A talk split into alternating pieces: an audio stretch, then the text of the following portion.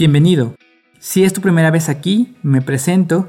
Yo soy Alan Villa y me da mucho gusto que estés en este episodio número 32 de Ser un Caballero, el podcast.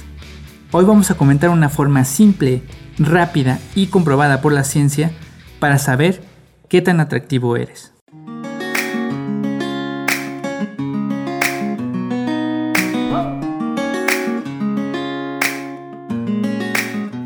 Desde luego, hay muchas características que se consideran atractivas en un hombre, pero hay un grupo particular de ellas que están relacionadas con la testosterona. Como probablemente ya sabes, la testosterona es una hormona muy importante para el desarrollo de un hombre, y entre los efectos que tiene en nosotros, se ha demostrado que altos niveles de testosterona producen una musculatura más desarrollada, cejas pobladas, mandíbula ancha y voz profunda. En lo relativo a las relaciones de pareja, los hombres con mayores niveles de testosterona tienden a tener un mayor número de parejas sexuales, a tener relaciones sexuales a menor edad, a ser más competitivos, más asertivos y al parecer son percibidos como más atractivos que otros hombres. Probablemente en otro episodio comentemos más acerca de los efectos de la testosterona en los hombres. Pero el punto central al día de hoy, estimado escucha, es que la testosterona está vinculada a muchas características masculinas que se consideran atractivas por el sexo opuesto y a veces hasta por las personas del mismo sexo. Afortunadamente, hay un método simple, rápido y al alcance de tu mano, literalmente, para tener un indicador de los niveles de testosterona en nuestro cuerpo. Esta información se encuentra en nuestra mano, específicamente en los dedos anular, que es el dedo donde va el anillo de bodas, y el índice, que es el dedo con el que señalamos. Entonces, si enumeramos los dedos de la mano, empezando con el dedo pulgar, el dedo índice es el dedo número 2 y el dedo anular es el dedo número 4.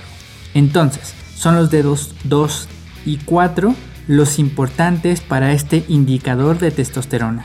Antes de continuar, si este contenido te parece interesante y quieres saber más al respecto, te invito a suscribirte al podcast y si estás en YouTube, dale like al video. Esto es de gran utilidad para el proyecto y para saber que esta información es relevante para ti.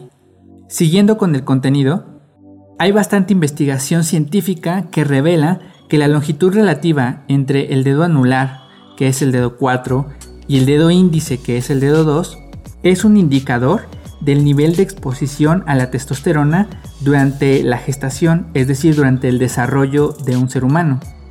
Y además es un indicador del nivel de testosterona que circula en nuestro cuerpo en la edad adulta. Pero, ¿cómo es este test?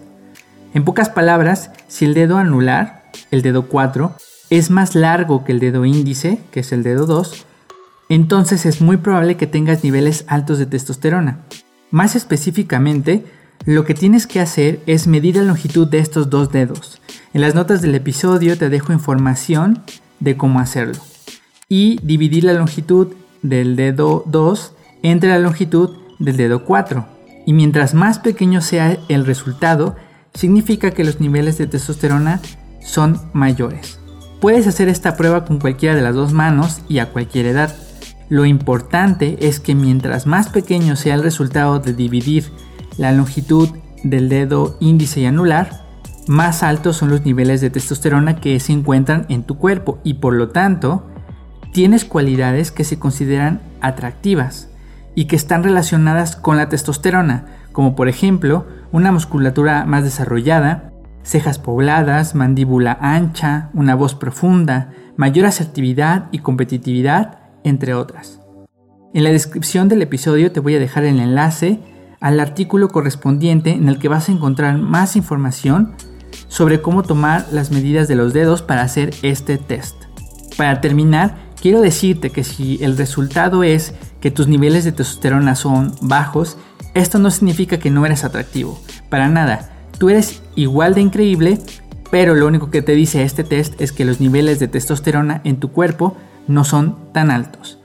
Así que te invito a que nos compartas en redes sociales cuál es tu resultado.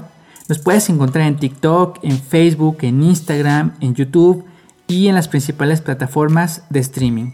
Te voy a dejar los enlaces en la descripción de este episodio. Y esto es todo de mi parte. Nos escuchamos en el próximo episodio. Mientras tanto, esfuérzate, sé valiente y libera al caballero que llevas dentro.